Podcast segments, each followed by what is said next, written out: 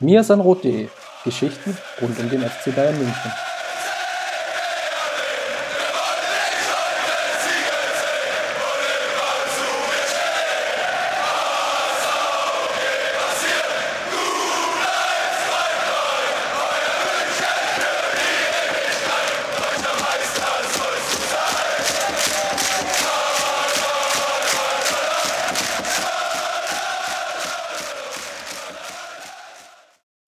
Servus und herzlich willkommen zum Mesenbrot Podcast, Folge 212 und heute eine ganz besondere Ausgabe, denn wir wollen ein bisschen darauf schauen, ja, was passiert eigentlich auf dem Transfermarkt? Also links und rechts äh, werden die großen Deals eingeschnürt, man schaue nur Richtung Paris und man lese natürlich die großen Gerüchteküchen aus England oder Spanien oder selbst Italien. Und beim FC Bayern hört man eigentlich so, ja, eigentlich alles so Richtung Status quo. Wir haben uns hier gut aufgestellt und das passt alles, so wie wir unterwegs sind. Und deswegen, ja, lasst uns mal reinschauen. Und wenn ich sage wir, meine ich nicht nur meine Wenigkeit Christopher Ramm, sondern wir haben auch heute einen besonderen Gast, nämlich nicht nur Justin Kraft. Grüß dich. Servus, Chris sondern wir haben auch den Alex, unseren Finanzexperten, der die Mirsan Roth Millionen verwaltet, hätte ich jetzt schon fast gesagt. Hallo ihr beiden, Vorgesp danke für die Einladung. Vorgespräche schon rausgearbeitet haben. Dich haben wir auch an Bord. Grüß dich. Grüße euch beiden auch. Danke für die Einladung. Freut mich dabei zu sein, nach seit ewigen Zeiten das erste Mal wieder. So sieht's aus. Der FC Bayern ist ja gestartet und lass uns aber vielleicht mal ganz kurz noch zwei, drei Minuten verlieren. Ich glaube, so viel gibt es da gar nicht zu erzählen. Julian Nagelsmann hatte sein erstes Testspiel und zwar gegen Köln. Justin, äh, ich glaube, so viel konnte man nicht rauslesen. Dafür war einfach zu viel Rotation, hätte ich jetzt beinahe gesagt. Aber ja, der, der Kader steht einfach noch nicht und dann ist es natürlich fast ein Muster ohne Wert. Ja, also das Ergebnis ist natürlich ohne Wert. Ähm, die Spielweise, da konnte man schon so ein bisschen was rauslesen, aber ähm, da würde ich alle unsere Podcast-HörerInnen mal auf unseren Blog verweisen. Da habe ich nämlich heute, äh, wir nehmen am Montag auf, heute einen Artikel nochmal veröffentlicht, wo ich, wo ich schon so ein bisschen auch drauf geschaut habe. Ja, wie haben die eigentlich gespielt und was hat sich äh, da vielleicht schon angebahnt, was wir in dieser Saison vielleicht auch häufiger sehen werden? Ähm, ja. Ich hoffe, du meinst nicht das Verlieren. ja, oder die drei Gegentore. Ähm, da komme ich natürlich auch drauf zu sprechen. Ähm, und gehe das natürlich mit einer Perspektive an, wie, wie man das vielleicht oder, oder ja, worauf Nagelsmann da vielleicht achten muss. Ähm, aber grundsätzlich fand ich es schon sehr spannend, die ganzen jungen Spieler da mal zu sehen ähm, und auch zu, zu beobachten, ja, wie, wie geht er das Spiel überhaupt an, der, der Julian Nagelsmann. Ähm, ein bisschen was konnte man da schon rauslesen, aber wie du schon sagst, das Ergebnis sollte man nicht überbewerten. Ähm, das sind Testspiele und da hat einfach jeder einen ganz anderen aktuellen Stand in der Vorbereitung. Äh, jedes Team irgendwie auch einen anderen Fitnessstand, weil jeder Trainer auch anders in so eine Vorbereitung reingeht und deshalb ähm, sollte man das nicht überhöhen. Aber taktisch gibt es schon das ein oder andere, was, was da durchaus Sinn ergibt, das auch mal zu beobachten und aufzuschreiben. Ich glaube, es macht auch noch wenig Sinn, jetzt über die Neuzugänge, über Meccano Richards zu sprechen oder Sven Ulreich, der ja wieder zurückgekommen ist. Dafür war einfach der Mix zu stark. Und wenn ich jetzt schaue, dass Köln ja, mehr oder weniger ja eigentlich fast die erste Elf aufgeboten hat, die dann auch in der Halbzeit nicht gewechselt hat, sondern eigentlich versucht hat, mit der Aufstellung weiterzuspielen, dann war es für den FC Bayern sicherlich mal ganz nett, in einem sportlichen Umfeld sich zu probieren, aber viel mehr war es halt auch nicht. Ich habe das Spiel nicht gesehen, aber was mich bei Nagelsmann immer interessiert, wenn ich kurz eine Zwischenfrage stellen darf, ist, hat die Mannschaft stärker oder mit mehr Chancen äh, aus der äh, Ferne gesucht als noch unter Flick oder also gab es mehr Torschüsse, vereinfacht gesagt, oder war es genauso wie vorher unter Flick? Ja, also das lässt sich anhand, anhand eines Spiels natürlich immer schwer bewerten. Ähm, ich glaube, Nagelsmann ist schon ein Trainer, der, der ähm, schon eher darauf achtet, Qualität als, als Torchancen zu haben. Also nicht unbedingt Quantität, sondern eben vor allem auch Qualität herauszuspielen und ähm, da eben möglichst auch in den Strafraum des Gegners zu kommen, ähm, um da eben einfach auch äh, ja, gute Chancen sich herauszuspielen und eine Wahrscheinlichkeit auf den Torerfolg ähm, zu erhöhen. Ich glaube, seine, seine vorherigen Mannschaften haben da ähnlich agiert, haben immer auch versucht, ähm, ja, dann auch nochmal abzubrechen und eher hintenrum zu spielen dann, äh, statt eben aus 30 Metern einfach mal drauf zu halten. Ähm, klar, ab und zu ist das sicherlich ein Mittel, aber eben nicht das Mittel überhaupt. Ähm, ja, und dementsprechend ähm, glaube ich schon, dass eher der Strafraum das Ziel ist. Äh, gegen Köln hatten sie jetzt elf Abschlüsse, acht davon innerhalb des Strafraums. Also ich denke, das äh, bestätigt auch nochmal ja, die Herangehensweise oder die These. Okay, danke. Gut, ich glaube, Justin viel mehr gibt es gar nicht dazu zu sagen zu dem Spiel, oder? Nö, also, also außer natürlich der Verweis in den Blog, ist klar. Gen genau, also schaut alle gerne mal rein, mirsanrot.de und äh, dann bekommt ihr da eine umfangreiche Analyse. Genau, dann lasst uns doch mal direkt einsteigen in unser Hauptthema und das ist ja insofern ganz passend. Ich zitiere jetzt mal den Kicker, der schon am heutigen Montag, wie du ja schon gesagt hast, Justin, jetzt einfach auch mal aufgemacht hatte mit der Frage, ist der Kader eigentlich jetzt gut genug, ist er breit genug? Damit äh, ja nochmal den Verweis gezogen hat, natürlich auf die Vielzahl an Verletzungen, die jetzt einfach schon vorhanden sind. Also sprich einen ähm, Lukas Hernandez, der mit einer Verletzung zurückgekehrt ist von der Europameisterschaft den Kingsley Coman ein bisschen, ein bisschen angeschlagen war. Also war zumindest jetzt einfach auch mal mit aufgeführt, glaube ich, in der Liste. Ähm, wen habe ich noch vergessen? Rocker hat sich jetzt im, im, Training kurzfristig noch verletzt gehabt, äh, jetzt in Vorbereitung auf das Spiel gegen, gegen Köln mit einem Außenbandriss wird er auch relativ lange fehlen. Also da tut sich dann doch schon eine relativ große Liste zusammen. Und insofern ist die Frage sicherlich nicht ganz unberechtigt, ist der Kader zumindest breit genug. Und ähm, wenn man jetzt auch nochmal weiterschaut, ging es auch in die Richtung bei Herbert Heiner, der jetzt der CZ nochmal gesagt hat, ja, ist jetzt ein bisschen unglücklich, dass wir da auch Verletzungen haben. Davis hatte ich natürlich noch vergessen, der sich in Vorbereitung auf den Gold Cup verletzt hat. Und Heiner sagt dann so sinngemäß, ja, wir haben unsere Hausaufgaben gemacht, der Kader steht. Und da ist natürlich schon die Frage, Liegt das jetzt eher daran, dass die Finanzen nicht ganz passen oder gibt es jetzt eigentlich keine passenden Kandidaten, die dann die entsprechenden Kaderplätze auffüllen? Und Alex, ich glaube, damit lass uns mal einsteigen, weil es wurde jetzt sehr, sehr viel immer der, der Bayern-Führung über die Finanzen gesprochen und es gab immer den Verweis darauf, dass die Zahlen nicht, nicht rosig aussehen. Aber was heißt das denn jetzt wirklich konkret? Ja, ich glaube, dieser Verweis ist nicht ganz unberechtigt. Denn äh, wenn ich mal von der wahrscheinlich sichtbarsten Kennzahl ausgehe, am Anfang dem Umsatz, der hat sich im letzten Geschäftsjahr, beziehungsweise im Geschäftsjahr 2019-20, was das letzte testierte und im Bundesanzeiger veröffentlichte Geschäftsjahr ist, das endete am 30.06. letzten Jahres, ist also jetzt auch schon wieder über ein Jahr her, aber in dem Geschäftsjahr jedenfalls hat der Bayern, äh, hat der FC Bayern Konzern einen Minderumsatz von ähm, 5% oder ungefähr 50 Millionen Euro hinnehmen müssen und ähm, liegt bei ungefähr 690 Millionen Euro im Umsatz, äh, inklusive der sonstigen betrieblichen Erträge, also der, der sogenannten Gesamtleistung des, des Konzerns.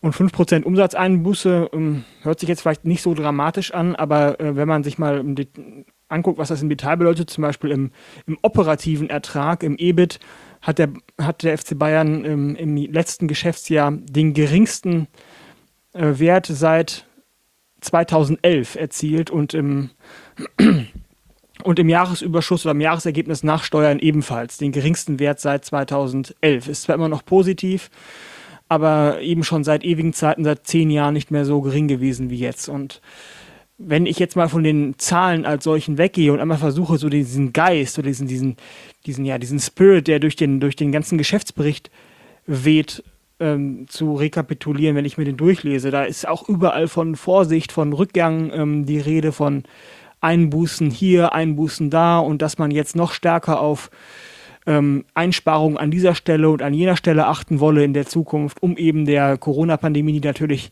habe ich bisher noch nicht erwähnt, aber die, die Ursache für diese ganzen Rückgänge ist ähm, oder und auch der wesentliche Treiber des Ganzen ist, gerecht zu werden und ähm, zu begegnen, weil man eben nicht ähm, das Risiko laufen möchte, da wirtschaftlich Harakiri zu gehen, wenn man zu unvorsichtig ähm, mit den Ausgaben äh, auf hohem Niveau weiterläuft oder die, die Ausgaben nicht versucht einzuschränken hier und da. Ja, und der ganze Geschäftsbericht atmet das eben an allen Ecken und Enden. Wenn man sich den mal in Ruhe durchliest, dann kann man sich diesen, dieses Eindrucks gar nicht erwehren.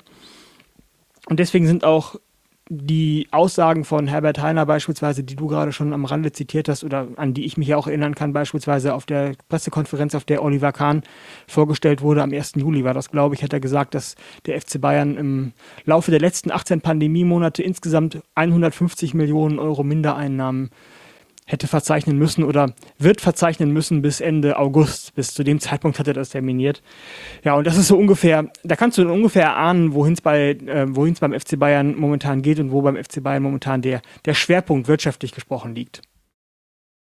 Dann würde ich an der Stelle mal äh, reingrätschen und ähm, wenn wir dich schon mal hier haben als, als Finanzexperten, ich glaube, wir haben ähm, im, im Forum, im neuen Mirsan Roth Forum, haben wir mal äh, das so ein bisschen angerissen, das Thema. Ähm, mich würde da ganz einfach interessieren, die Auswirkungen auf den Transfermarkt. Ich meine, klar, wenn, wenn du 150 Millionen Euro, die Herbert Heiner angesprochen hat, in, in diesen 18 Monaten ähm, verlierst, dann, dann ist relativ offensichtlich, dass man ähm, ja da kreativ werden muss auf dem Transfermarkt. Ähm, beziehungsweise, dass man dann, äh, wenn man schon 60 Millionen Euro ausgegeben hat, Pi mal Daumen, das ist alles anhand der Gerüchte, äh, die so gestreut wurden. Upamecano ähm, hat ja so um die 40 Millionen gekostet bei Nagelsmann.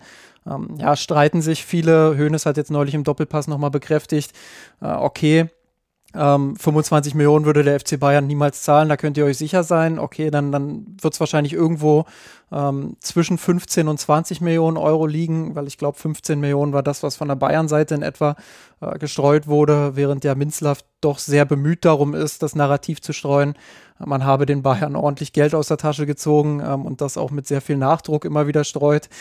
Ähm, ja, lange Rede, kurzer Sinn. Ähm, ich habe den Eindruck, die Bayern ähm, limitieren sich jetzt wirklich, äh, ja, hinsichtlich, na, hinsichtlich null wäre jetzt, wäre jetzt wahrscheinlich Quatsch, aber sie limitieren sich schon sehr stark, indem sie sagen, ähm, ja, der Kader ist super so, wie er ist, was sportlich sehr diskutabel ist, wie Chris schon angesprochen hat. Ähm, wir wollen finanziell nicht mehr so viel tun auf dem Transfermarkt oder gar nichts mehr. Ähm, ist das wirklich dann die, die Konsequenz, die ein Club wie ein FC Bayern in so einer Situation dann einfach ziehen muss, weil diese Pandemie sie in diese Situation zwingt oder siehst du da Spielraum? Ja, in der Diskussion im Forum, die du gerade angesprochen hast, habe ich ja argumentiert, dass es wahrscheinlich letztendlich bei dieser Frage von den FC Bayern nicht nur um eine reine finanzielle Frage geht, ähm, kann man noch 10 Millionen oder 20 Millionen Euro in diesen oder jenen Spieler investieren, sondern auch um eine Grundsatzfrage. Möchten wir das überhaupt? Möchten wir unser seit, äh, seit Menschengedenken so hochgehaltenes ehernen oder unseren so hochgehaltenen ehernen Grundsatz, keine Schulden aufzunehmen, immer die Kosten aus der laufenden Geschäftstätigkeit decken zu können, also die laufenden Kosten aus der laufenden Geschäftstätigkeit decken zu können, auch die Transfers aus den Einnahmen aus der laufenden Geschäftstätigkeit tätigen zu können. Möchten wir diesen Grundsatz aufgeben oder möchten wir dieses, möchten wir diesen, äh, möchten wir das kippen ähm, oder möchten wir das nicht tun? Letztendlich jetzt rein nüchtern betrachtet, wenn man jetzt mal ähm, solche, solche auch Einstellungsfragen, Weltanschauungsfragen außen vor lässt, dann natürlich könnte sich der FC Bayern noch locker ähm, zwei oder vielleicht sogar drei auch richtig teure Spieler leisten, ähm, ohne Gefahr zu laufen, in nächster Zukunft bankrott zu gehen oder Insolvenz anmelden zu müssen, denn der FC Bayern ist tatsächlich, das ist ja so, ähm, das ist ja das Ergebnis dieses Mantras, das der FC Bayern vor sich herträgt, ist ja tatsächlich vollkommen schuldenfrei. Also natürlich haben die auch ähm, Kredite bei der Bank, aber das sind nur kurzfristige Kredite, unterjährige äh, Kredite oder Kreditlinien, mit denen sie da laufende Geschäftstätigkeiten bedienen können, damit sie nicht immer das ganze Geld in der Kasse rumliegen haben müssen. Aber ähm, eigentlich ist der Bayern schuldenfrei, was langfristige Verbindlichkeiten bei Kreditinstituten angeht oder sonstige am Kredit äh, oder am Finanzmarkt aufgenommene Kredite angeht. Und natürlich müsste das nicht so sein. Andere Vereine wie FC Barcelona überleben auch und haben über eine Milliarde Euro Schulden. Also FC Bayern könnte sich sicherlich, der von den finanziellen Fundamentals her vergleichbar ist mit solchen Vereinen wie Barcelona oder Real Madrid. Das heißt also ähnliche Einkommensstrukturen, äh, Einkommensgrößen, machen ähnlich viel Umsatz mit Werbung und Sponsoring, ähm, ähnlich viel Umsatz mit dem Spielbetrieb, ähnlich viel Umsatz mit der Champions League und so weiter. Also das ist alles ungefähr vergleichbar. Und äh, der FC Bayern könnte daher locker sogar mehrere hundert, würde ich jetzt, behaupte ich jetzt mal ganz stumpf aus dem, aus dem Stehgreif, mehrere hundert Millionen Euro Verbindlichkeiten aufnehmen, von heute auf morgen würde nicht bankrott gehen. Natürlich macht er das nicht, aber er könnte es theoretisch.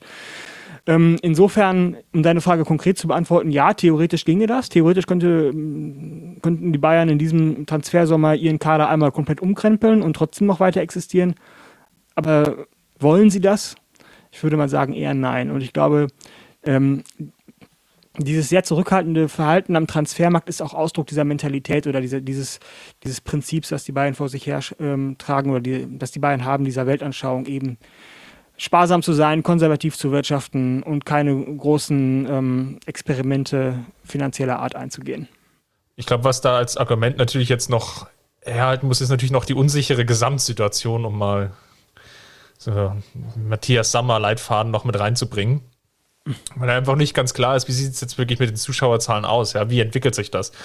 Ich will jetzt nicht den bösen Quervergleich machen, aber wenn ich jetzt Richtung Großbritannien schaue, dort gibt es einfach mehr Sicherheit. Also mehr Sicherheit im Sinne von, was wird wahrscheinlich passieren? Die mm, Bevölkerung dort ist, ja, will nicht sagen besser geimpft oder anders geimpft, aber scheinbar zumindest, dass es die Regierung veranlasst, ja, alle Beschränkungen wieder aufzuheben. Man kann wieder rein ins Stadion. Wir haben es natürlich jetzt bei der Europameisterschaft auch gesehen.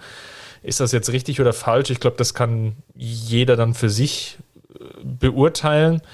Aber was bedeutet das dann wirklich konkret? Und wie sieht es jetzt vor allem in der Bundesliga aus? In der Bundesliga haben wir jetzt einfach die Situation, dass der FC Bayern ja so ein bisschen mitmachen darf. Richtung Öffnung, aber so die, die ganz großen Schritte sind ja da auch nicht möglich. Und das ist jetzt eigentlich eine relativ spannende Situation.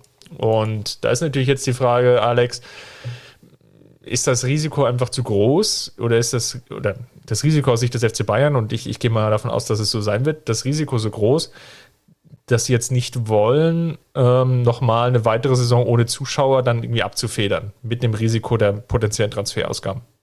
Ja, also die Spieltagseinnahmen belaufen sich, also die Einnahmen aus dem Spielbetrieb, die belaufen sich Jahr für Jahr ungefähr auf 70 oder 80 Millionen Euro, give or take a little. Und ähm, das heißt also, selbst wenn man jetzt noch eine komplette weitere Saison, komplett ohne Zuschauer in allen Wettbewerben, Champions League ähm, jetzt mal außen vor gelassen, ähm, hinnehmen müsste, dann und auch keine Freundschaftsspiele veranstalten könnte, dann würde man vielleicht mit jetzt vielleicht sogar inklusive der Champions League bei 100 Millionen Euro Mindereinnahmen liegen. Jetzt mal ganz grob gesprochen, vielleicht sind es auch 110.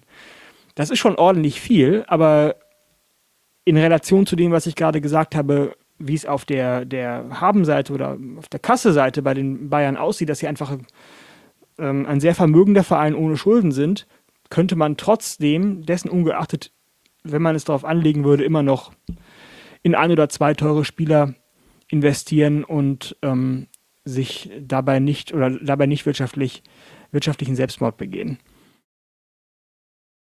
Justin, glaubst du, dass es einfach eine Verhandlungsposition jetzt ist, dass der FC Bayern da versucht, eher in so eine abwartende Rolle reinzukommen? Ich sage jetzt mal Stichwort Hudson O'Doy, wo man ja sehr, sehr offensiv geworben hat und dadurch den, den Preis höher getrieben hat als die initiale Forderung von Chelsea? Ja, kann ich mir durchaus vorstellen, dass man da so ein bisschen auch taktiert. Ähm, die Tür hat man ja nicht zu 100 Prozent zugeschlagen. Ich würde sagen, man hat sie jetzt erstmal für, äh, zumindest wenn ich jetzt das rhetorisch beurteile, was, was Heiner gesagt hat, was äh, auch Salihamidzic immer wieder gesagt hat, äh, oder auch Kahn, ähm, dann, dann hat man die Tür so zu 80, 90 Prozent erstmal zugemacht, den, den eigenen Kader äh, nochmal für sehr stark erklärt. Ich glaube, ähm, jeder, der die letzte Saison verfolgt hat, ähm, oder, oder ja, allgemein sich äh, im Fußball so ein bisschen auch mit, mit Kadermanagement auskennt und äh, die Qualität der Spieler ähm, halbwegs beurteilen kann, der weiß, dass da schon noch so ein, zwei mindestens kleinere Baustellen sind im Kader. Ähm, aber ich glaube, ähm, dass es dann nur noch oder dass nur noch was passieren würde, ähm, wenn man wirklich dann noch mal jemanden verkaufen muss. Und ich glaube, das wird dann die, die entscheidende Frage sein. Ähm, ich kann mir vorstellen, dass, es, dass sie gewillt sind, mit diesem Kader in die Saison zu gehen, aus Grund der von Alex und auch dir schon, schon angesprochenen Gründe. Ähm, andererseits, ähm, und das ist die Frage, die mich immer halt so ein bisschen umtreibt und die ich vorhin auch so ein bisschen in den Raum stellen wollte mit dieser Diskussion, ähm, ist man wirklich so limitiert, dass gar nichts mehr machbar ist, ähm, kann ich mir schon auch vorstellen, dass der FC Bayern ähm, wenn er ein bisschen kreativ auf dem Transfermarkt wird, äh, vielleicht den einen oder anderen Spieler findet, ja, der, der in so eine Rolle passen würde äh, für, die, für die Position, wo eben noch jemand fehlt. Ich würde da jetzt mal ähm, das Mittelfeld ansprechen. Äh, ich würde vielleicht mal die rechte Defensivseite ansprechen. Ähm, da könnte man schon den einen oder anderen Spieler finden, der jetzt keine 30, 40 Millionen Euro kostet, sondern ähm, wo wir wirklich ins Segment Talent gehen und äh, Segment vielleicht so 10 bis 20 Millionen. Ähm, und da kann ich mir schon vorstellen, dass der FC Bayern das tun könnte ohne jetzt ins ganz große Risiko zu laufen. Ähm, wie gesagt, ich bin da, ich bin da eher der Laie und die Frage würde dann wahrscheinlich eher in Richtung äh, Alex weitergehen, aber ähm, rein aus sportlicher Perspektive würde ich das schon sinnvoll finden, wenn der FC Bayern ähm, den Kader noch um ein oder zwei Spieler äh, verstärkt, ohne jetzt äh, wirklich die ganz, ganz großen Hammer auszupacken. Ja, wenn ich noch mal ganz kurz so eine Art Milchmädchenrechnung machen darf. Also ich habe ja gerade vom Geschäftsbericht 2019-20 eingangs des Gesprächs gesprochen. Der ist natürlich schon in der ersten Jahreshälfte des letzten Jahres geschrieben worden, weil das Geschäftsjahr ja zum 30.06. letzten Jahres abgelaufen ist. Das heißt also, 30.06. letzten Jahres ist jetzt ungefähr 13 Monate her.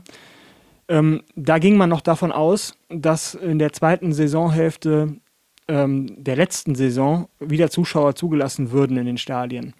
Ähm, das ist natürlich, wie wir wissen, inzwischen wissen, nicht erfolgt.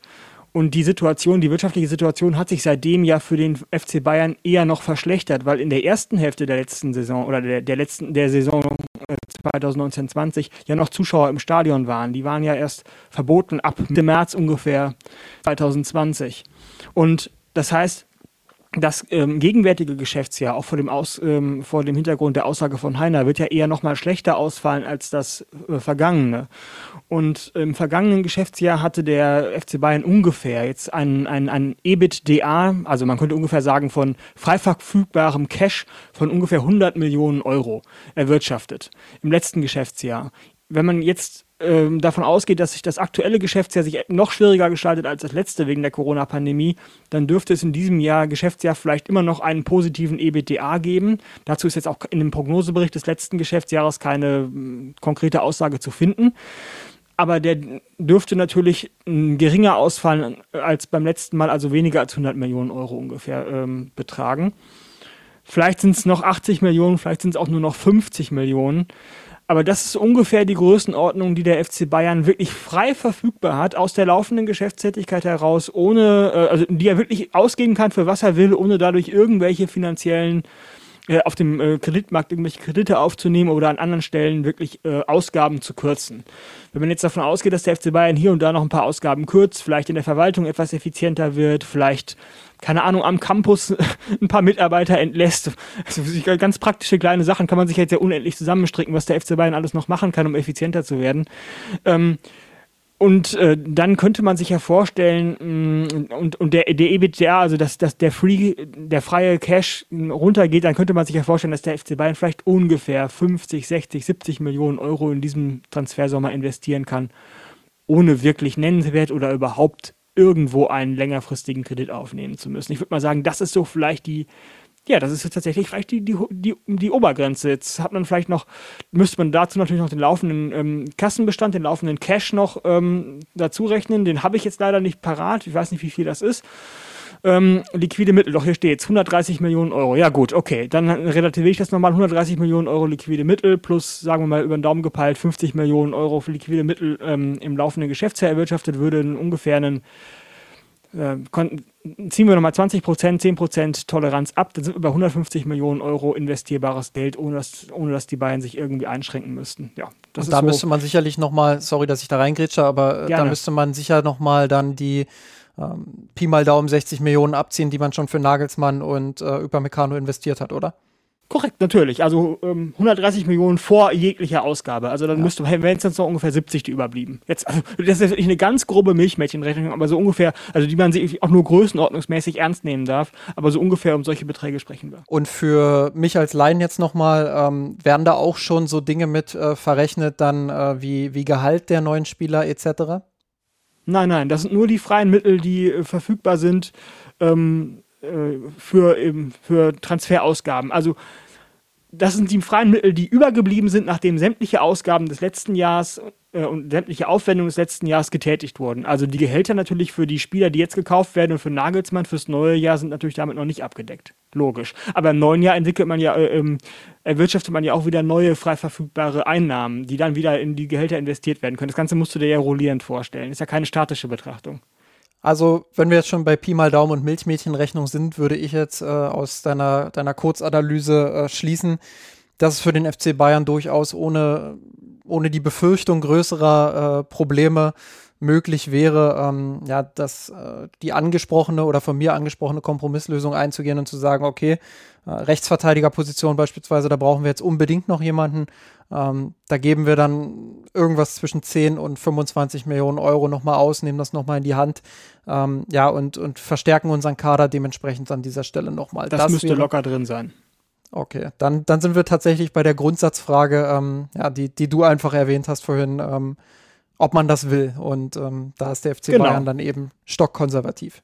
Genau, und da würde ich, genau, das würde ich auch so sehen und ähm, das auch dann in indirekter Antwort auf Chris, sehr berechtigten Punkt, den er gerade eingebracht hat, ähm, ob man vor dem Hintergrund der Corona-Pandemie überhaupt risikobereit ist. Und ich glaube, der FC Bayern ist grundsätzlich auch Corona hin oder her ein sehr risikoaverser Verein und ähm, diese Einstellung ist sicherlich in der Corona-Pandemie nicht risikofreundlicher geworden, sondern eher noch risikoaverser. Und deswegen glaube ich, dass ähm, selbst wenn der FC Bayern jetzt die von mir gerade milchmädchenhaft ausgerechneten liquiden Mittel zur Verfügung hätte, um neue Spieler am Transfermarkt zu kaufen, ähm, dass er das im Zweifelsfall dann eher doch nicht tut, ähm, weil er lieber das Geld auf der hohen Kante hat, um im Falle irgendeines unvorhergesehenen Ereignisses ähm, zahlungskräftig zu sein.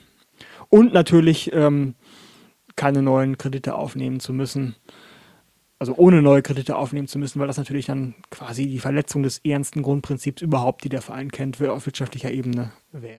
Ich meine, was sich ja eine ganz interessante Situation jetzt ergibt, ist, dass wir ja auch unterschiedliche europäische Regelungen haben. Ähm, Stichwort Spanien ist hier gerade natürlich sehr, sehr stark in den Fokus gerückt. Die spanische Liga hat eine Art Salary Cap eingeführt. Ich weiß nicht, Alex, ob du dir das auch schon mal angeguckt hast. Da geht es ja so Hab in die ich. Richtung, ähm, was dürfen denn Vereine überhaupt ausgeben an Gehältern? Und das geht, soweit ich das ja richtig verstanden habe, dann auch immer so Richtung, Richtung Umsatz. Also was haben die Vereine denn für, für Umsätze gehabt und für was haben sie es ausgegeben? Und da ist natürlich jetzt ganz spannend, darauf zu schauen, ja, ob da nicht noch irgendwas abfällt für den FC Bayern. Weil Barcelona zum Beispiel jetzt Gehälter sparen muss. Sie hatten ja jetzt einige Spieler, die sie jetzt potenziell neu verpflichten wollen. Und natürlich ähm, Messi, dessen Vertrag sie ja wohl verlängern wollen. Und sie dürfen aber insgesamt nicht über eine angegebene Gehaltsobergrenze kommen. Das trifft übrigens auch auf Real Madrid und Atletico zu, die da so typischerweise auch immer Probleme hatten jetzt in den ähm, letzten ein, zwei Transferperioden. Das ist eigentlich ein ganz interessantes Konstrukt. Ja, das habe ich mir auch angeguckt. Ich kann dir jetzt nicht genau sagen, in welcher prozentualen Höhe vom Umsatz der Salary Cap in der La Liga liegt. Ähm, das wird auch, glaube ich, jedes Jahr aufs Neue anhand irgendwelcher Faktoren, die mir jetzt nicht gegenwärtig sind, berechnet, neu berechnet. Ähm, aber dieser Salary Cap, der existiert, äh, existiert, schon länger, als es Corona gibt. Der ist jetzt nur in der Corona-Zeit natürlich besonders schlimm oder, oder einschneidend für die Vereine geworden, weil der Umsatz so stark eingebrochen ist. Ja nicht nur in, in Deutschland der Umsatz eingebrochen, sondern natürlich auch in Spanien. Und ähm, wenn der Salary Cap ein prozentualer Wert vom Umsatz ist, ist logischerweise auch dieser Salary Cap äh, für die Gehälter der Spieler gesunken. Ähm, und zwar durch die Corona-Pandemie deutlich stärker, als er das in, normalen äh, Jahren erwartbar tun dürfte. Und ähm, in diesem Jahr haben eben dann Vereine wie FC Barcelona insbesondere, aber ich glaube auch Real Madrid ernsthafte Probleme, diesen Cap einzuhalten. Und ich glaube, der FC Barcelona ist gerade verzweifelt darum bemüht, du hast es gerade gesagt, Spieler abzustoßen, um eben Verträge wie mit Messi nochmal verlängern zu können. Die können den faktisch momentan nicht verlängern, äh, weil sie es äh, gemäß dieser, dieser Gehaltsobergrenze nicht dürfen. Ähm, ob sie das Geld dafür haben, hin oder her, das weiß ich jetzt nicht, aber selbst wenn sie das Geld dafür hätten, dürften sie es momentan halt einfach nicht. Da sind wir dann jetzt auch wieder bei der strategischen äh, Ausrichtung des FC Bayern. Ähm, ich glaube, wenn der Club jetzt sagt, ja, wir sind rechtzeitig fertig geworden oder haben uns früh bemüht, äh, dann ist das schon auch ein wahres, ein wahrer Kern mit drin. Ähm, aber ich glaube, mit einem Auge verfolgt man schon auch das, was beispielsweise in Spanien jetzt passiert und was noch frei wird und ähm, ja, wo man vielleicht doch noch einen Spieler abgreifen könnte, ähm, der den eigenen Kader ein Stück weit stärker machen würde. Ähm, da denke ich vielleicht auch an Leihgeschäfte. Es wäre ja nicht das erste Mal, dass der FC Bayern Spieler vom FC Barcelona ausleiht. Ich sage da bloß Coutinho beispielsweise. Ähm, Leihkonzepte sind ja durchaus auch dafür geeignet, ähm, Spieler erstmal von der Gehaltsliste runterzubekommen ähm, und eben dem, dem aufnehmenden Verein zu, zu ermöglichen, ähm, eine geringe bis gar keine Ablöse zu bezahlen. Ähm, ja, und äh, da könnte sich der FC Bayern natürlich anbieten, um jetzt wieder temporär zu agieren. Ich glaube, das hat äh, der Club ja jetzt auch in den letzten zwei, drei Jahren immer mal wieder gemacht, um Kaderbaustellen einfach temporär zu schließen, äh, sich Spieler auszuleihen und dann im nächsten Sommer eben oder diese, diese Baustelle auf den nächsten Sommer zu vertagen und da eben die Hoffnung zu haben, dass die, dass die Mittel so langsam wieder zurückkommen, äh, um vielleicht wieder die ein oder andere Ausgabe mehr zu tätigen. Ähm, das ist was, was ich mir jetzt für diesen Sommer noch vorstellen könnte. Ähm, ansonsten ähm, ja, bin, ich, bin ich bei dem, was Alex vorhin gesagt hat. Äh, der Club ist da stockkonservativ und wird ähm, einen Teufel tun äh, und jetzt ohne irgendwelche oder sagen wir ansatzlos ähm, irgendwie jetzt 20, 30 Millionen nochmal ausgeben. Also das wird nicht passieren. Ähm, damit müssen sich äh, die Fans, die vielleicht doch noch so ein bisschen hoffen, hoffen glaube ich, äh, abfinden. Äh, es würde mich sehr überraschen, wenn der Club das tun würde, aber. Ja, das, das glaube ich vielleicht schon. Also äh, wenn wir über solche Größenordnungen sprechen, ich war auch schon in der Diskussion in der, in der Kurve, ähm, also unserem neuen Forum, ähm, relativ überrascht, dass du über solche kleinen Größenordnungen gesprochen hast. 10, 20 Millionen hast du da, glaube ich, geschrieben. Jetzt sagst du 30 Millionen. Ich glaube, das sind so Größenordnungen, bei denen ich mir relativ, ich würde jetzt sogar fast darauf wetten, ähm, dass bis zum 31.08., an dem das Transferfenster schließt, der FC Bayern noch einen Spieler in dieser Größenordnung verpflichtet.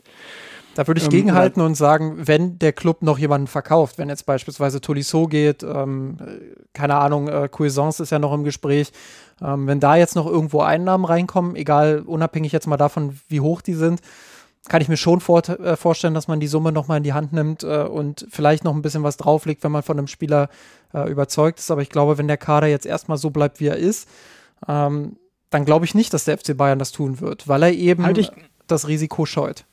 Ja, halte ich gegen. Ähm, ich sage, für einen Spieler bis, also in dieser Größenordnung 20, 30 Millionen Euro, Klammer auf, ob man in der Größenordnung auf dem Niveau, was die Bayern brauchen, überhaupt äh, realistisch einen Spieler verpflichten kann, jenseits der Laie, also fest mit festem Vertrag, sagen wir dahingestellt, Klammer zu, glaube ich schon, dass Bayern nochmal ähm, tätig wird, FC Bayern nochmal tätig wird. Wenn wir über Spieler sprechen, wie sie heutzutage im Transfergeschehen auf diesem Qualitätsniveau üblich sind, über Beträge sprechen, von, von 60 Millionen, 70 Millionen, 80 Millionen, ja, sowas wie De Licht oder was weiß ich, äh, äh, De Jong und, äh, und so weiter, dann auf keinen Fall. Also da, da würde ich jetzt wirklich meine Hände für ins Feuer legen, dass, dass in dieser Größenordnung die Bayern keinen Transfer mehr tätigen in diesem Jahr. Also es wird, kein, es wird keinen neuen Sané geben. Aber ähm, so 30 Millionen Euro ähm, oder, oder 20 Millionen Euro mit einer teuren Laie, wie mit Coutinho damals, das kann ich mir durchaus vorstellen, würde ich, würde ich sogar fast von ausgehen, dass das noch passiert. Gut, die Sache ist natürlich auch die, ähm, was braucht der FC Bayern? Ne? Also so, so ein Top-Transfer, ähm, Chris mal kurz weghören, wie, wie äh, Kamavinga, der jetzt äh, 40 Millionen, 50 Millionen kostet. Klar, dass das wäre was, was äh, sicherlich schön wäre für die Qualität des Kaders. Ähm, aber ich glaube, ich glaube nicht, dass der FC Bayern bereit ist, das jetzt in diesem Sommer noch zu bezahlen. Und ähm, alles, was darüber ist, äh, sprich absolute Weltklasse-Spieler, ähm, ja, da muss ich mir bloß die erste Elf angucken. Ich glaube nicht, dass der FC Bayern dort äh, jetzt noch absolute Weltklasse braucht, sondern dass er ähm, wenn überhaupt auf der Rechtsverteidigerposition noch jemanden braucht, der ein bisschen offensiver ausgerichtet ist, ähm, der als Alternative zu Pavard spielen kann, ähm, der dem also vielleicht. Also dann Odriozola zum Beispiel? Ja, vielleicht schon von der Qualität her ein bisschen besser als das, was Odriozola angeboten hat, aber das, was er, was er vom Spielerprofil her mitbringt, ähm, in ein bisschen mehr Qualität, würde ich, würde ich schon sagen. Ähm, aber eben nicht diese ganz oberste Schublade, sondern, sondern schon so, so eine Mittelklasse-Lösung in Anführungsstrichen äh, vom Preis her. Vielleicht ein junger Spieler, der sich noch weiterentwickeln kann, der vielleicht in die oberste Region reinstoßen kann.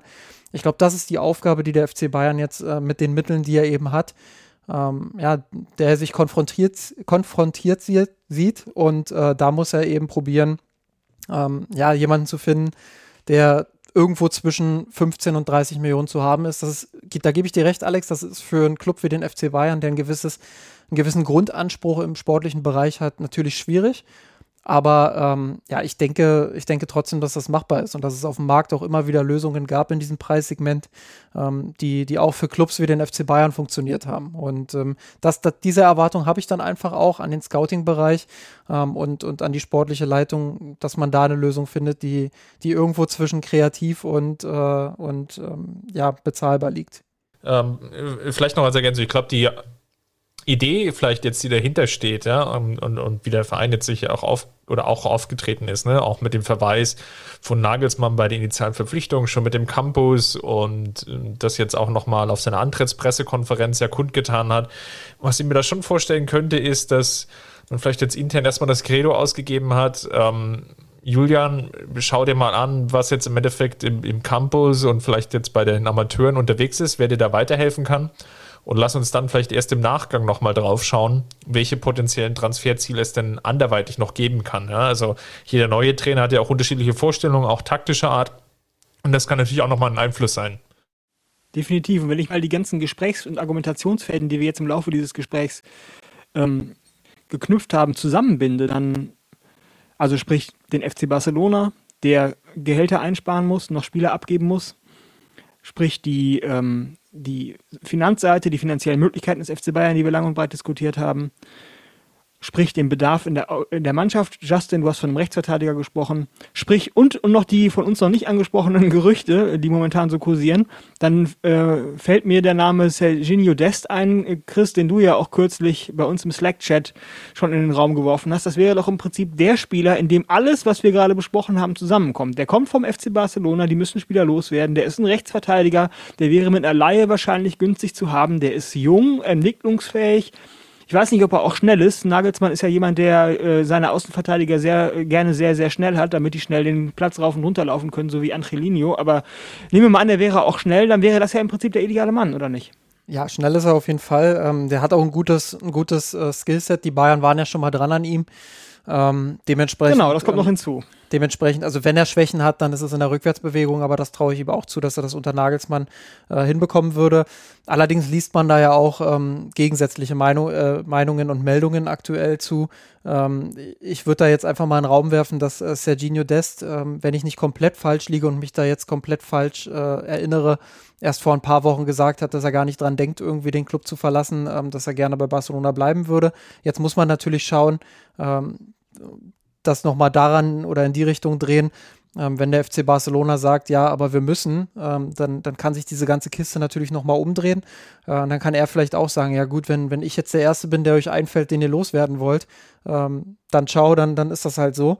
Ähm, aber grundsätzlich, ähm, ja, fällt es mir schwer, ähm, oder ja, fällt es mir schwer, mir vorzustellen, dass Barcelona einen Stammspieler jetzt ähm, gehen lässt, sondern ich glaube, dass die eher so in der zweiten, dritten Reihe gucken, wo können wir Gehalter kürzen, wo können wir jemanden ähm, ja noch abgeben, der vielleicht viel verdient. Da wurde ja zum Beispiel auch ein Pjanic genannt, ähm, der sehr, sehr viel Geld verdient, absurd viel Geld, wo ich mich immer frage, ähm, ob bei Barcelona überhaupt jemand äh, in der sportlichen Leitung sitzt, der auch so ein bisschen das Gehaltsgefüge im Blick hat.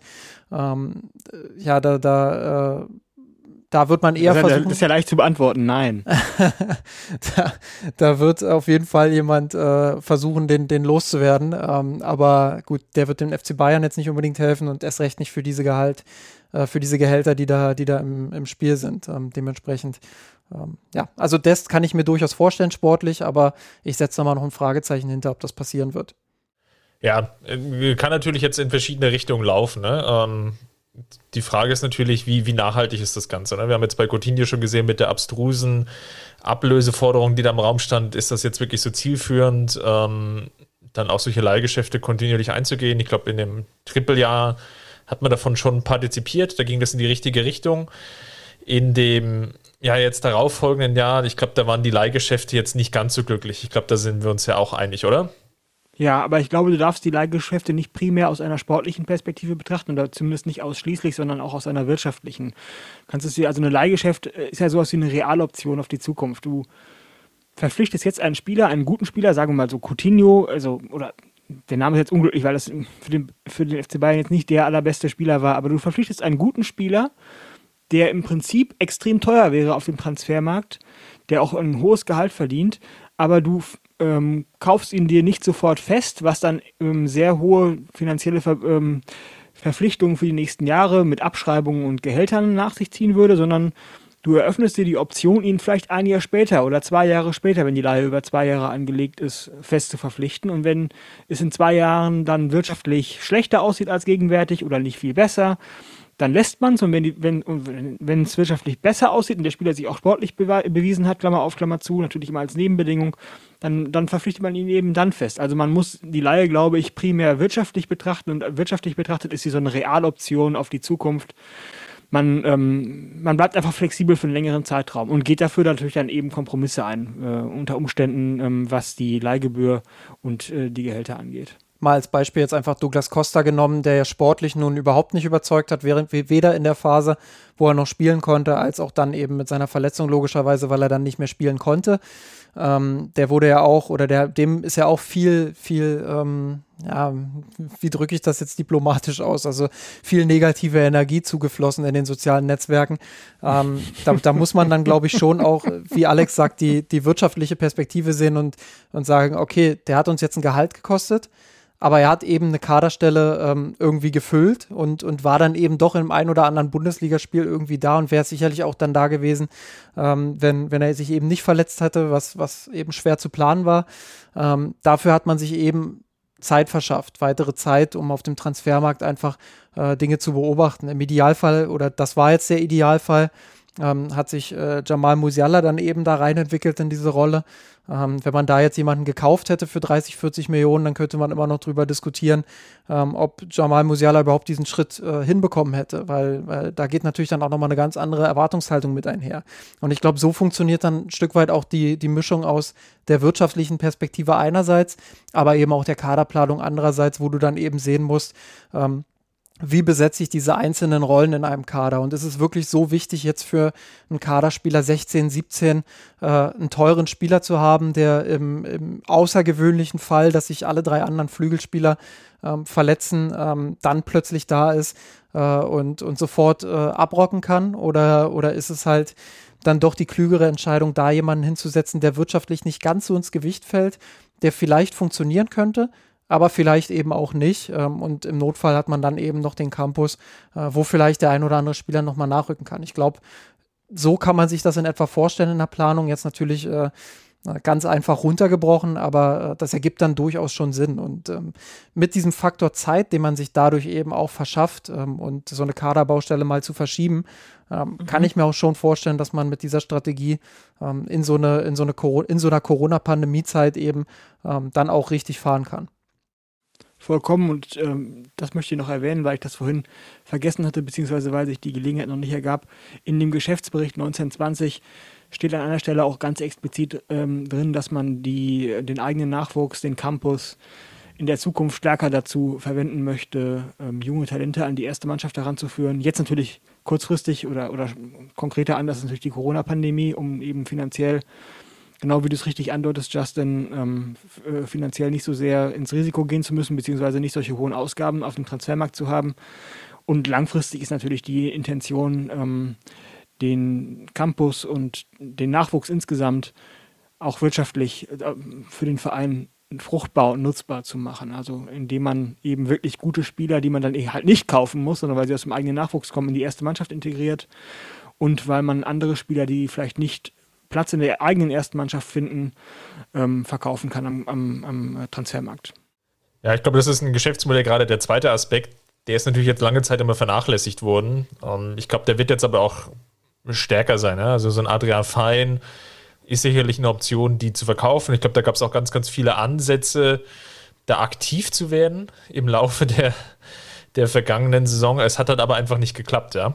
Und das ist sicherlich ein Punkt, den muss man sich halt sehr, sehr genau anschauen, um einfach auch weitere potenzielle Einnahmen zu generieren. Und ja, im Leihgeschäft kann da sicherlich auch nochmal ein ganz guter Mittelweg dann wiederum sein, aus Sicht des FC Bayern, dann eben zu schauen, ja gut, wie kriegen wir es denn jetzt ähm, vielleicht auf die Straße gebracht, diesen Deal.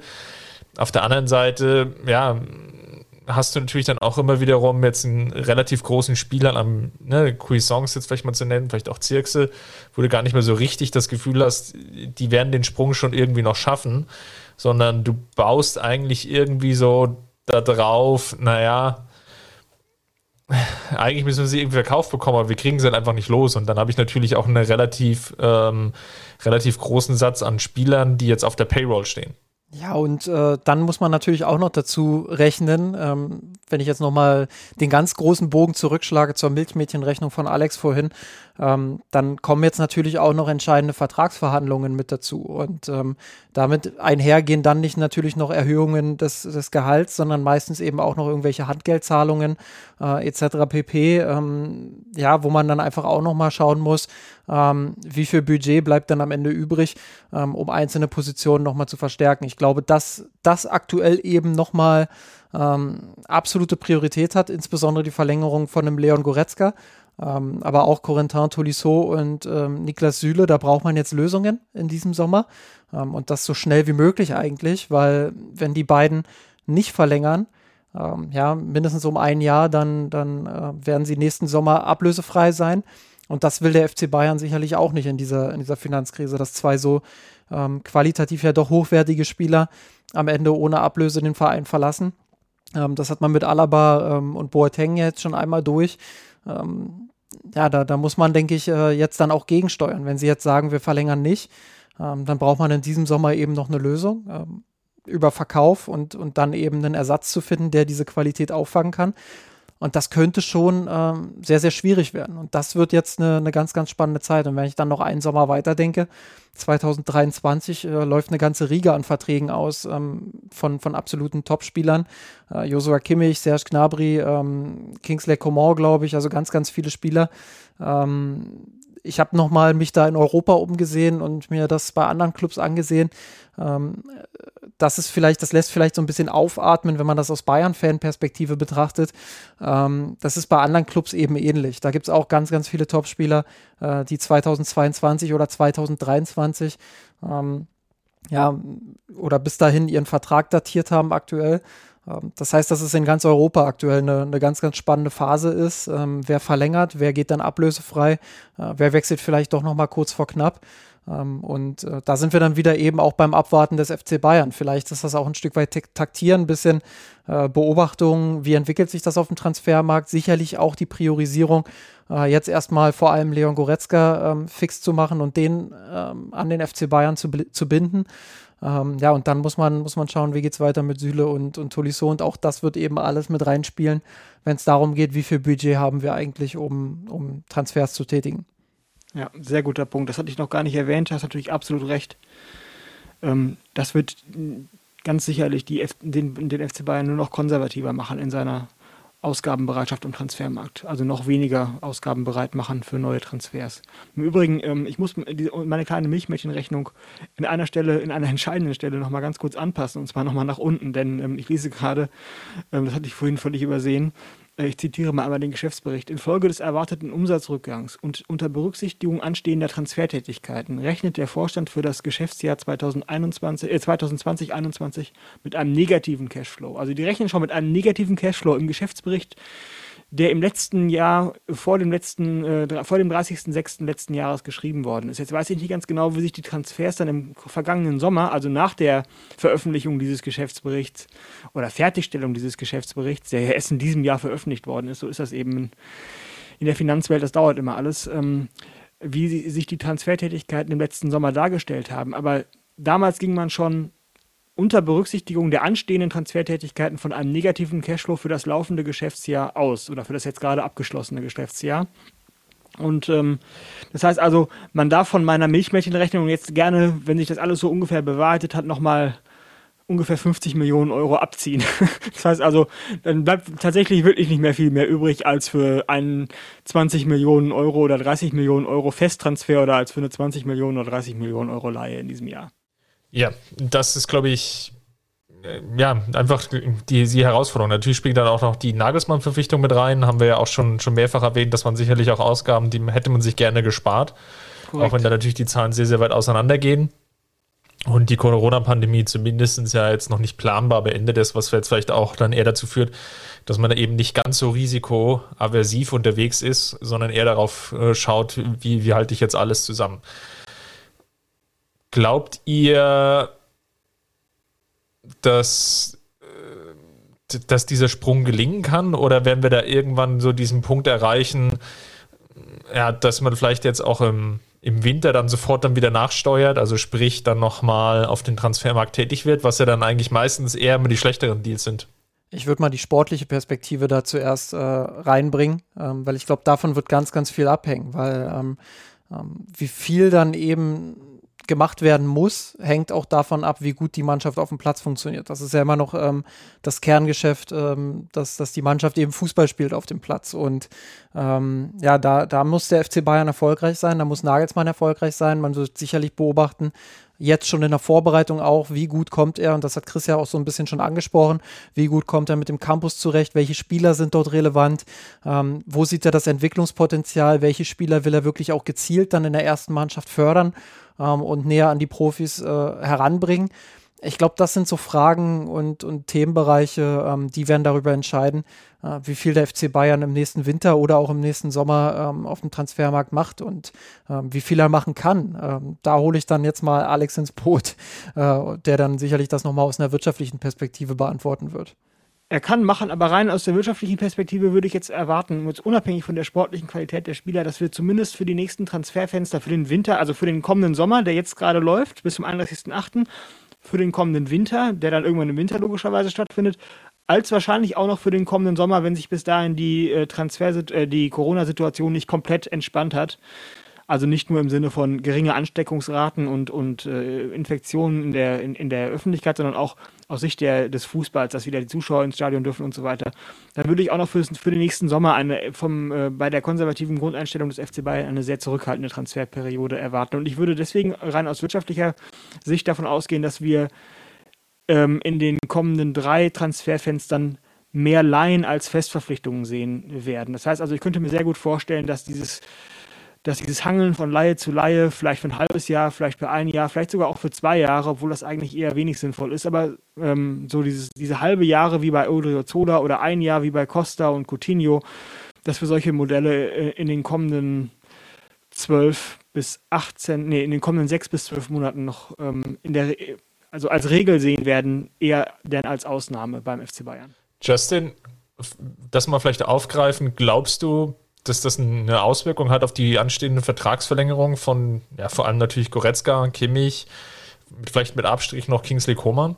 Ja, klar, das, das wird auf jeden Fall eine Auswirkung haben, ähm, weil da natürlich der Anspruch schon da ist, mit den Besten zusammenzuspielen. Und ähm, mit den Besten bedeutet, sie wollen das Gefühl haben, mit dem Club eben auch die Champions League zu gewinnen. Und wenn sie das Gefühl haben, ähm, der Club entfernt sich von diesem Ziel durch äh, seine äh, konservative Einstellung und äh, dadurch, dass ja, dass das nicht mehr möglich ist, vielleicht auch nicht mehr möglich ist auf dem Transfermarkt. Ich, ich will das gar nicht so wertend beurteilen, sondern ähm, will da schon auch sagen, ähm, dass es da einfach einen logischen Gegensatz gibt. Ähm, wenn sie merken, dieses Ziel entfernt sich, dann, ähm, dann werden sie eher sagen, okay, dann äh, muss ich mir eben einen anderen Club suchen. Gerade und vor allem eben die Spieler, die, die noch jung sind und die äh, entweder die Champions League nochmal oder ähm, erstmals gewinnen wollen. Und ähm, ja, da kann ich mir schon vorstellen, dass es den einen oder anderen Konflikt geben kann. Ähm, andererseits, ähm, wie gesagt, muss man, muss man das erstmal abwarten. Die erste Elf des FC Bayern, vielleicht auch die ersten 13, 14 Spieler, ähm, würde ich schon noch im Bereich Weltklasse einordnen. Das heißt, ähm, der Kader ist an dieser Stelle immer noch äh, herausragend gut besetzt.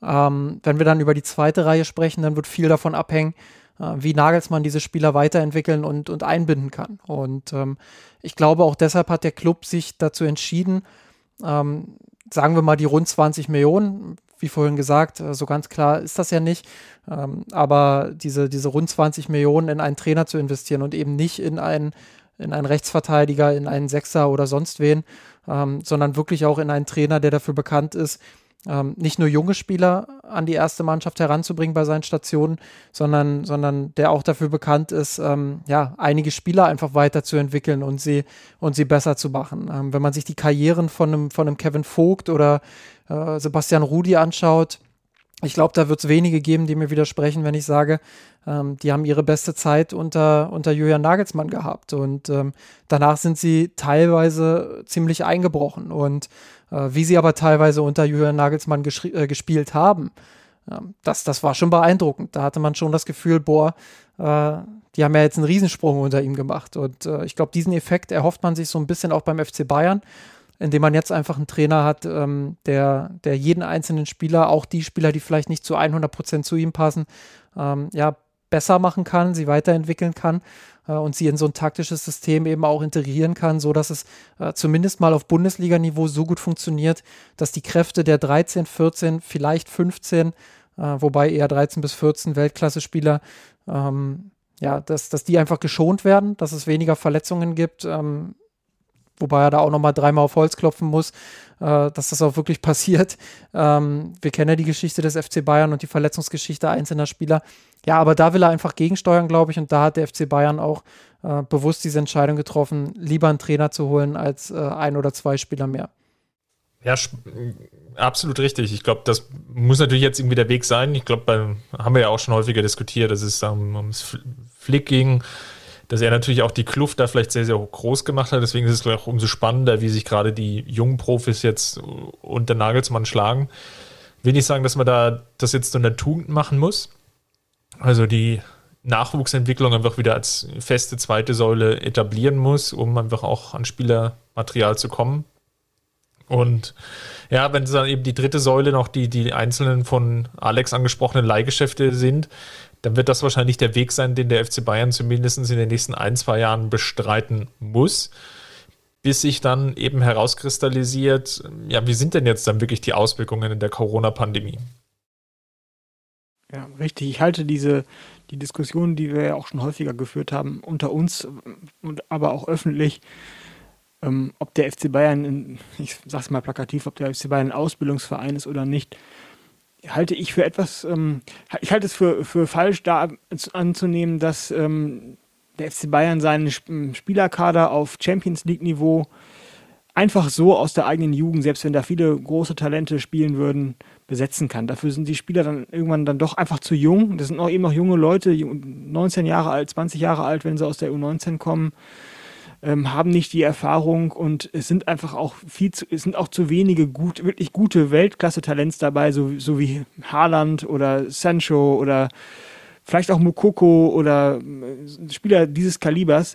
Ähm, von denen gibt es einfach nicht so viele. Da kann man nicht erwarten, dass der FC Bayern da jetzt jedes Jahr genügend von äh, im in der eigenen Jugend auch noch um, hochbringt, also geschweige denn überhaupt über alle Jugendmannschaften Deutschlands hinweg, die man dann eventuell einkaufen würde, aber nur aus der eigenen Jugend hochziehen kann oder hochbringen kann um damit wirklich den eigenen Kader signifikant ähm, auf dem Leistungsniveau zu halten, auf dem er jetzt ist oder vor einem Jahr war. Das wird nicht funktionieren. Also er wird immer auf externe Spieler angewiesen sein und dann wird er jetzt momentan vielleicht aufgrund der Corona-Pandemie verstärkt ähm, und da ist vielleicht Nagelsmann dann auch ein guter Trainer, also wenn ich mir mal einen sportlichen Kommentar herausnehmen darf, das kann ich vielleicht nicht ganz so gut beurteilen wie ihr, also ganz sicherlich so gut beurteilen wie ihr, aber vielleicht ist Nagelsmann tatsächlich in der Lage, mit jungen Spielern gut umzugehen, aus denen viel rauszuholen und dann genau der Richtige für diese Corona-Pandemie, um eben dann ähm, ähm, die Leistungseinbußen, die logischerweise daraus erwachsen werden, dass man auf die eigenen Nachwuchsspieler angewiesen sein wird, stärker als bisher und dass man am Transfermarkt nicht den 60 oder 70 Millionen Euro Spieler kaufen kann, zumindest nicht auf absehbare Zeit, aufzufangen da würde ich auch nochmal äh, einhaken. Natürlich geht es nicht darum, äh, jetzt irgendwie auf Teufel komm raus zehn Jugendspieler zu integrieren und dann als FC Bayern zu sagen, ja komm, äh, das ist jetzt unser Weg, so wollen wir jetzt das bestreiten. Ich glaube, das hat der FC Bayern auch immer jetzt ganz klug in so, in so einer Art Dreiklang, äh, beziehungsweise ähm, die drei Säulen, auf denen jetzt die Kaderplanung beruhen soll, ähm, dargestellt, ähm, indem sie gesagt haben, äh, ja, also Säule Nummer eins sind die Weltklasse-Spieler, da sind die, da sind die Bayern aktuell schon ganz gut aufgestellt, haben auf jeder Position oder fast jeder Position einen, äh, den man durchaus als Weltklasse bezeichnen kann. Ähm, das zweite sind eben die Spieler für die zweite Reihe. Da würde ich jetzt mal so Spieler wie Chupomoting einordnen. Ähm, sicherlich auch Marc Rocker, wo man sich nach der Verletzung durchaus auch erhofft, dass der unter Julian Nagelsmann ähm, dann eine gewisse Leistung erreicht ähm, und, und sich eben in diese Mannschaft reinspielen kann. Ähm, vielleicht auch so ein, so ein, so ein Spieler wie, ähm, ja, wobei Corentin Tolisso schon auch mit anderen Erwartungen gekommen ist damals, als er verpflichtet wurde. Aber das ist eben so die, die Kategorie hinter der Weltklasse. Und dann hat man eben als dritte Säule den Campus. Ähm, ja, und, und zum Campus wird man sicherlich auch dazu zählen, den Scouting-Bereich. Jamal Musiala ist ja jetzt keiner, der äh, irgendwie äh, acht Jugendmannschaften des FC Bayern durchlaufen hat, sondern der erst 2019 äh, vom FC Chelsea kam, ähm, sprich den die Scouting-Abteilung zum FC Bayern geholt hat. Ähm, und der dann eben den Schritt äh, zu den Amateuren und dann eben auch relativ schnell zu den Profis gegangen ist. Ähm, das ist dann Davies eben, ähnlich. Bitte? Davies ähnlich. Genau, äh, Davies ähnlich, wobei der ja schon direkt für die, für die erste Mannschaft äh, geholt wurde.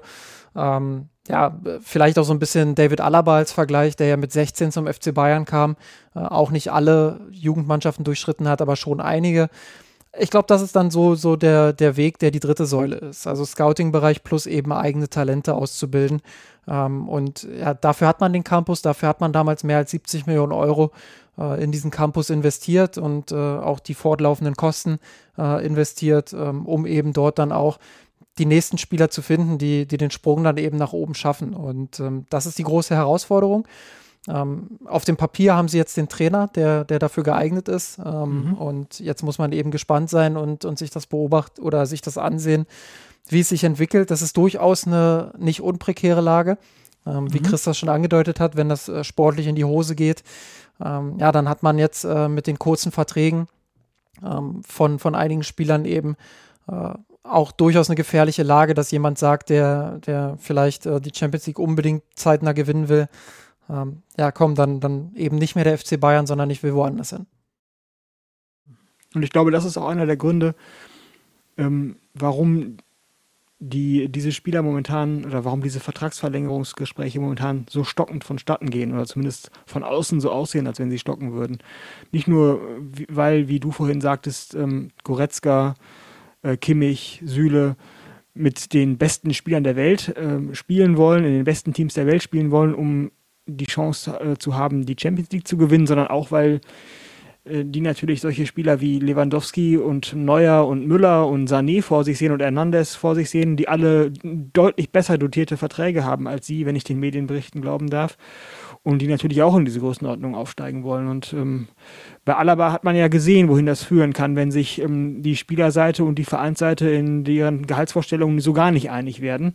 Ähm, und äh, das ist durchaus ein Risiko, was nicht zu vernachlässigen ist, dass der FC Bayern auch jenseits der sportlichen Qualität, die der Verein hat, und jenseits der sportlichen Strahlkraft, die der Verein hat, ist ja immer noch ein großer Name, wo die Spieler im Prinzip gerne hinwechseln. Es gibt ja auch viele Spieler, die aktiv sich für den FC Bayern entscheiden, wenn sie schon Stars gew äh, geworden sind in ihrer Karriere. Aber äh, wo jenseits dieses Faktors eben ähm, ja, viel auf dem Spiel steht, wenn der FC Bayern da nicht, nicht äh, ähm, clever oder, oder geschickt vorgeht. Ähm, und ähm, beim, ja, mit dem, am Fall Alaba hat man sehen können oder konnte man gut sehen, dass es nicht immer dann hinterher gut enden muss, und, sondern es kann auch schief gehen. Und wäre ja schade, wenn das bei solchen Spielern wie Goretzka und Kimmich äh, und, äh, und Süle und, und weiteren wirklich top Hochkarätern, äh, Topspielern, deren Verträge in nächster Zukunft auslaufen, auch so passieren würde.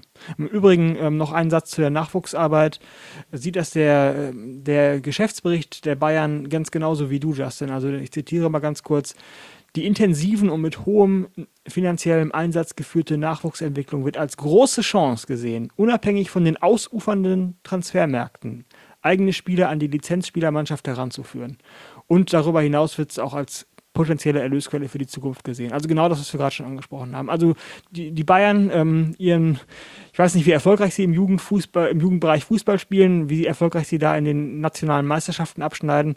In der U23 ist es ja nicht so berühmt, die ist gerade erst abgestiegen. Also der realen, ähm, dem realen Anschein zu, ähm, äh, entgegengesetzt scheinen die Bayern doch sehr viel auf ihre Jugendarbeit zu bauen und auch sehr viel Potenzial da zu sehen und auch Chancen sowohl für sich selber als auch auf dem Transfermarkt für die Zukunft sich dort aufbauen zu wollen. Ich glaube, dann haben wir es doch abschließend beurteilt und, und erörtert. Und ja, was wir jetzt definitiv sehen werden, ist, glaube ich, und das vielleicht nochmal als abschließendes Fazit von euch, auf dem Transfermarkt wird noch was passieren, ja oder nein? Und vielleicht nochmal als zweiten Tipp, bis wann? Werden wir wieder so ein Deadline-Day-Ding sehen? Kann ich mir gut vorstellen. Ähm, also, wir haben ja vorhin schon so, so, so, eine kleine Wette abgeschlossen, Alex und ich. Äh, da müssen mhm. wir dann im, im Nachgespräch nochmal drüber sprechen, was eigentlich der Wetteinsatz ist. aber aber ähm, also ich glaube nicht, dass die Bayern jetzt nochmal ähm, eine mittelgroße Investition tätigen, mit der Ausnahme, äh, wenn halt wirklich noch, noch irgendwas passiert, wenn, wenn irgendein Spieler jetzt noch für mindestens 10 Millionen Euro verkauft wird, ähm, kann ich mir schon vorstellen, dass sie sagen, okay, wir nehmen diese Ablöse und legen da vielleicht nochmal einen kleinen Betrag drauf, wenn wir von einem Spieler äh, überzeugt sind. Des Weiteren kann ich mir schon noch Leihgeschäfte vorstellen. Aber ich glaube nicht, dass wir jetzt äh, einen Transfer der Größenordnung 20, 25, 30 Millionen Euro erleben. Äh, darüber sowieso nicht, ähm, wenn, wenn jetzt nicht noch irgendwas passiert Richtung, Richtung ähm, Erlöse. Deshalb äh, wäre ich da vorsichtig. Ähm, kann mir aber immer vorstellen, dass die Bayern, wir haben die Lage bei Barcelona angesprochen oder auch bei anderen Clubs, ähm, dass sie da nochmal auf was reagieren und, und einfach sagen, boah, der Spieler, der könnte uns weiterhelfen. Ähm, den nehmen wir euch gerne von der Gehaltsliste, indem wir, indem wir ein Leihgeschäft aushandeln.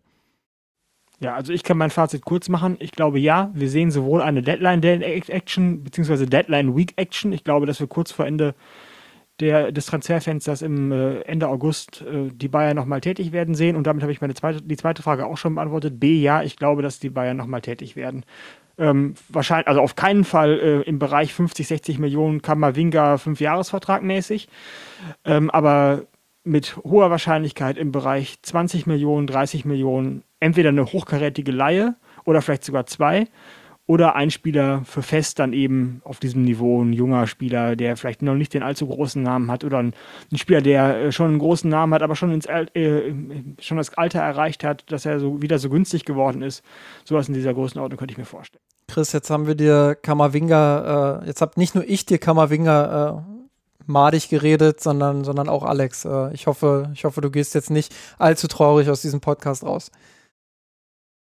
Ja, das wäre ich jetzt, glaube ich, äh, werde mich jetzt in mein Kissen werfen und nochmal eine Träne verdrücken. Aber äh, ich. Vielleicht leihen sie Kammerwinger, ja. Was ich noch sagen wollte, ist zum Ende des Podcasts. Ich glaube, ähm, Fazit habt ihr wunderbar gezogen. Gerne interessieren wir uns und natürlich auch für eure Meinung. Und dafür haben wir jetzt ja schon ein, zwei Mal angesprochen. Jetzt kommt wieder der Werbeblock. Haben wir jetzt ein eigenes Forum aufgebaut, ähm, was wir wunderbarerweise die Kurve genannt haben. kurve.mirsanrot.de. Dort könnt ihr diskutieren. Um, Vorteil im Vergleich zur alten Blockstruktur ist, ist es relativ klar. Ihr müsst nicht mehr euch jedes Mal irgendwie krampfhaft irgendwas eintippern, ähm, eure Daten, sondern ihr könnt wirklich dann direkt losstarten und äh, euch einmal registrieren. Wir nehmen auch nicht, nicht mehr als vorher auch, sondern es ist wirklich das absolut Nötigste und ihr könnt dann sofort loslegen und mit uns in den Austausch treten. Ähm, ja, ganz egal eigentlich zu welchem Bereich, sei es jetzt eben die angesprochenen Spieler von Julian Nagelsmann oder auch die Frauen oder eben die Amateure, die jetzt schon sehr, sehr viel Diskussionsgrundlage waren in den vergangenen ja, Tagen bei uns im Forum.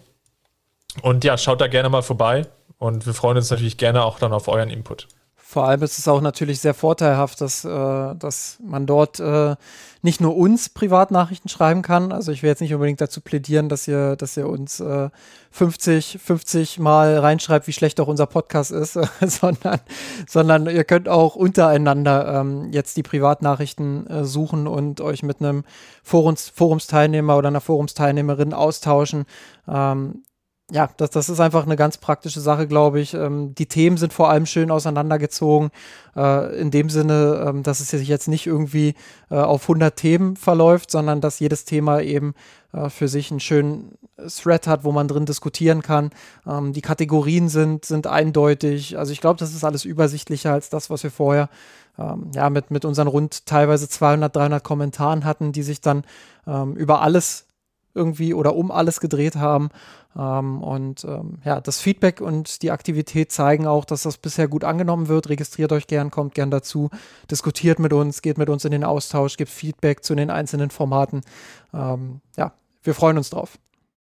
Genau, und wo sonst gibt es solche schönen Usernamen wie Caravaggio?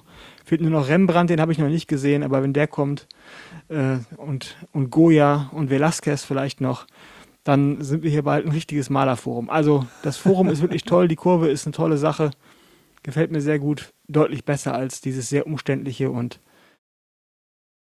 nicht immer benutzerfreundliche Forum im Blog, also, was wir vorher hatten. Also Van Gogh statt Van Raal.